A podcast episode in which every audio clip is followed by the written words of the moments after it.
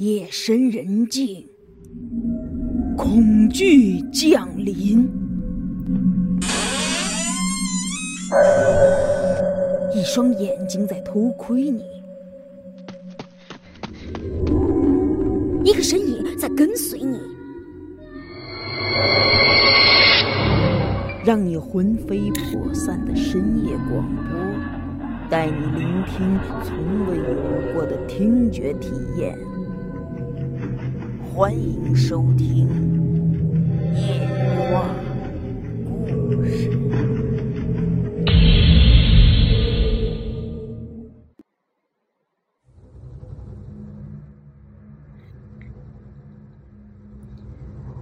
等我高祖父到了荒坡那儿一看呢，不由得皱起了眉头。先前的那个土洞果然是被挖开了，虽然看上去还像个树洞，但是那洞口啊比原先大了好几倍，整个呈斜坡状，就是不用梯子，顺着这个斜坡也能下到洞里。在斜坡的最底下，我高祖父就看到了一个四分五裂的坛子。想来就是那名捕快在抱着坛子时上坡不小心打破的，估计坛子破了之后，里面那鬼魂就跑出来，直接上了他的身。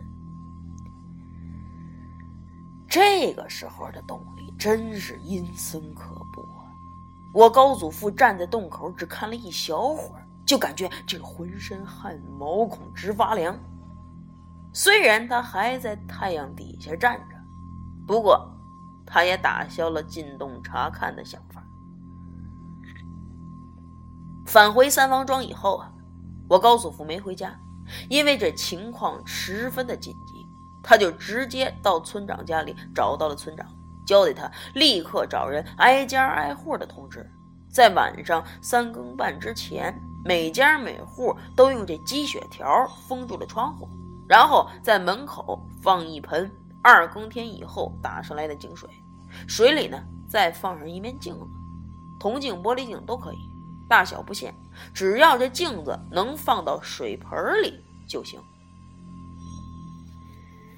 大家就在问了，这是怎么回事啊？这个玻璃镜啊，在明末的时候已经传入到中国了，清前时期已经盛行于民间了。不过这个时候，在很多的普通家庭里。还是铜镜居多，这玻璃镜这时候的价格还是要比铜镜贵上一点当然了，没有镜子的家庭更多。对于那些没镜子的家庭呢，我高祖父就交代他，在盆里啊倒上点墨汁儿，倒好了之后呢，就别再碰这水盆了，让这墨汁儿呢自然沉淀到水底，这样就可以代替镜子用。你们可能会问了，为什么要这么做呢？因为我高祖父觉得，今天晚上那些小鬼儿可能不会只是哭哭啼啼那么简单了。今天晚上他们很可能就跑到三文庄这儿胡闹来。如果用这积雪条封了窗户，这个咱们前面说过啊，是怕小鬼儿从这个窗户爬到屋里。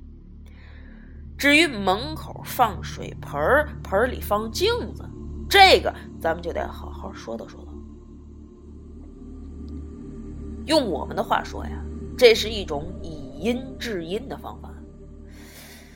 鬼这种东西啊，挺奇怪的，可能生前是人的缘故，那死后依旧保持一些人类的习惯。你比如回家呀、进屋啊。他们一般和人一样是走门的，如果门走不通，就会跳窗户；要是窗户再跳不进去，他们就会在院子里胡闹，或哭或叫，或者乱砸院子里的东西。那么这个窗户被积雪条封了之后啊，这些东西只能走门。这个时候呢，他们会发现门口放着一个水盆儿，这盆里的水呢，因为是在夜里二更天以后打上。里面含的阴气很重，这个会对这鬼魂的吸引力很大。在我们这儿是不敢喝这个二更天以后打上来的井水的，因为这里面含阴气，你喝了以后，轻则拉肚子发烧，那重则就不好说了。因为盆里的水含阴气，能引起鬼魂的极大兴趣，特别是小孩子变成的新鬼，还有一些啊童心未泯的意思，他们呢就会探头朝着盆里张望。这个时候呢，因为盆盆里有镜子，可以产生倒影，而这些小鬼探头去看的时候，他就会看到镜子里头空空如也。在他们的意识里头，他们是可以在水里或者是镜子里成像的，也就是说，他们认为自己可以看到镜子里自己的样子。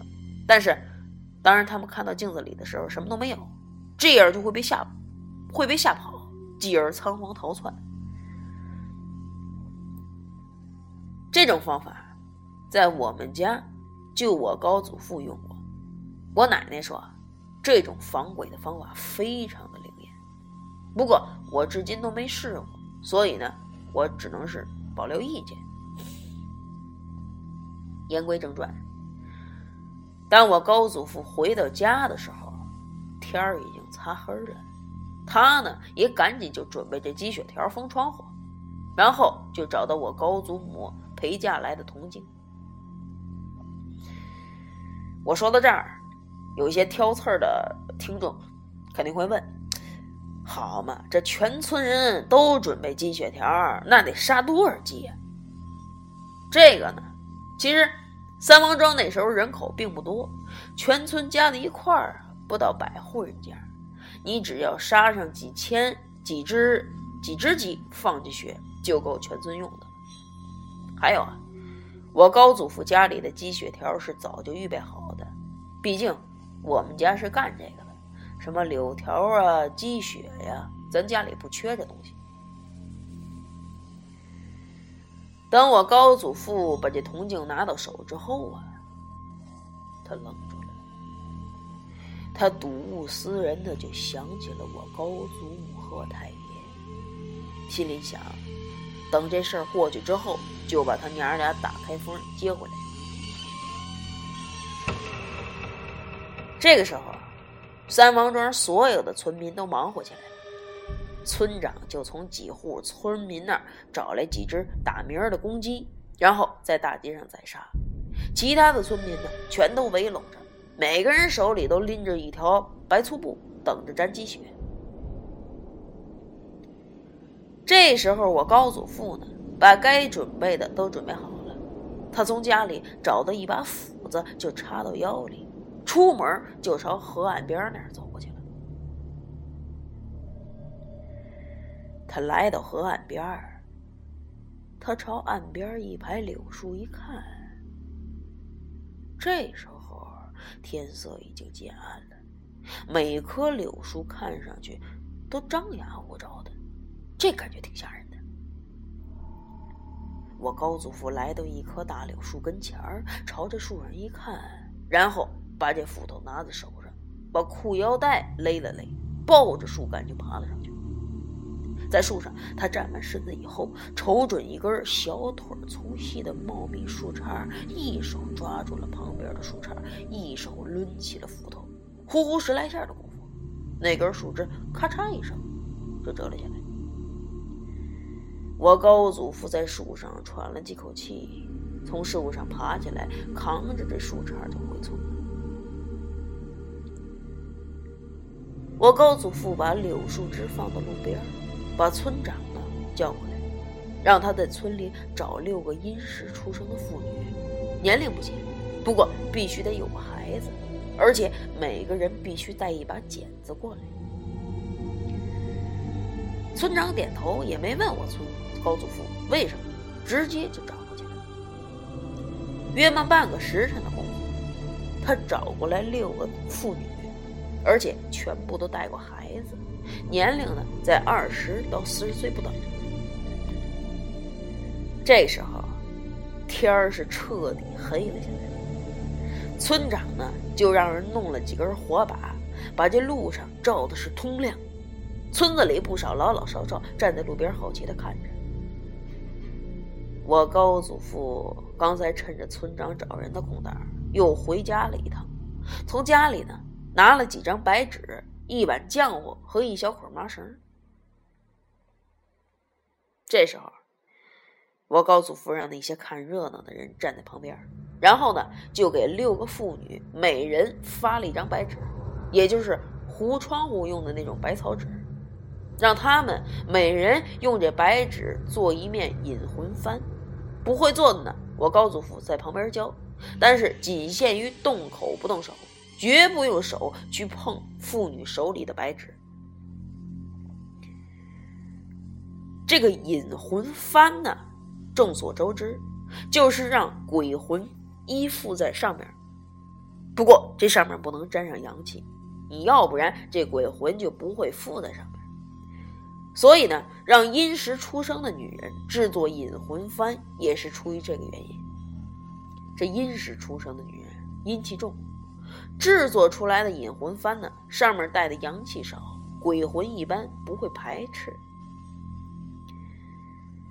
在咱们民间，引魂幡的样式也有很多，有什么旗幡啊、花幡、门幡、闹幡等等。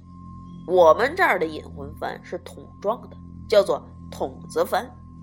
制作方法很简单，先把白纸卷成桶状，用这浆糊和好，然后用白纸条剪出一排半尺来长的纸穗儿，把这纸穗儿呢再粘在纸筒的一端，用麻绳穿住纸筒另一端，最后用包了白纸的高粱杆儿挑住麻绳就行了。当然了。我说的这种是最简陋的筒子幡，咱们现在的寻常人家也不再制作这么简陋的引魂幡。我高祖父之所以让这几个妇女制作这么简陋的引魂幡呢，主要也是时间太仓促，来不及讲究，这样就差不多了。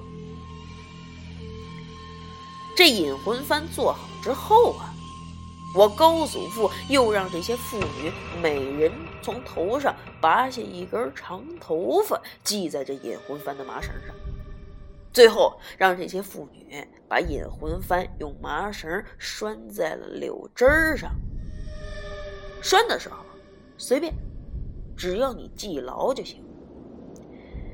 这引魂幡上系头发，其实主要是因为这些铜鬼。最大的特点是恋母，哎，你让生过孩子的妇女把头发系在引魂幡上，更容易让那些铜鬼就范。做好这些之后啊，剩下的就是我高祖父一个人的事儿了。我高祖父让村长把火把撤了，让围观的村民也散了，而且嘱咐他们，晚上的时候。无论你听到什么或者看到什么，你千万千万别出门，更不能出声。等村民散了之后啊，我高祖父又回了家一趟。他从家里拿了几样东西，然后就扛着这个柳树枝儿，就来到了河岸边那排柳树底下，把肩上的柳枝儿呢放在一边，自己倚着一棵柳树就坐下了。从腰里呢，又拿出烟袋，抽上烟，就等上了。或许是因为常年打更的缘故，我高祖父的时间感很强，即便不用沙漏、烟香之类的辅助物品，他也能把时辰掐个八九不离十。感觉天色到了二更的时候，我高祖父回了家一趟，从家里。拿出了一个木盆就来到了村头那口水井旁边。这时候，在井边打水的村民还挺多，为什么呢？这些人听了我高祖父说的话，都挺伤心的。虽然今天没我高祖父给他们打更，但是他们也留意着时间。古时候的人一般看个天色啊、星辰、月亮什么的，或者掐一下心思点儿。也能把这时间算个差不多。咱说到这儿了，或许就有听众提出异议，说：“这如果晚上阴天没有星星月亮，这怎么看？”这个，嗯，你们问我呢，我也不好说。你比如说，之前有个朋友就问，说为什么碎了六个坛子，只有一个被人附身呢？这话问的呀，倒也合情合理。据我推测，只能是有一种可能，那就是那些坛子不是被捕快们打碎的，而是被附身的人打碎的。我在讲的过程当中呢，可能会有一些疏漏，会遗漏一些无关紧要的情节，这是避免不了的，因为这个故事本来就是残缺不全的。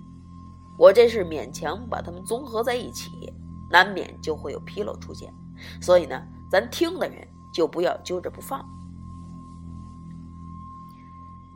言归正传，这时候打水的村民一看到我高祖父过来。赶紧就上来问长问短，他们主要是害怕，希望我高祖父能给他们个定心丸。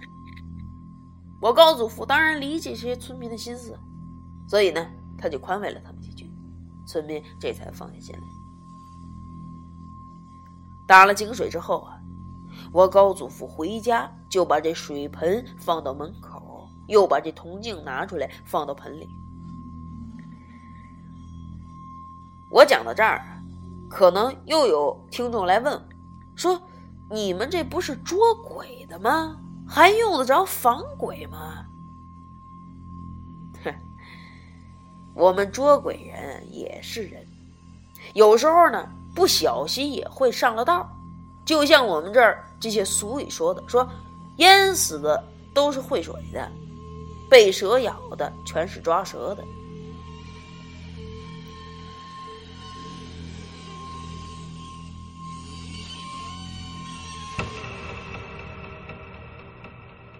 把家里这些事儿打点好之后啊，我高祖父又回到了河岸边那排柳树旁边，又抽起了烟，等起了时辰。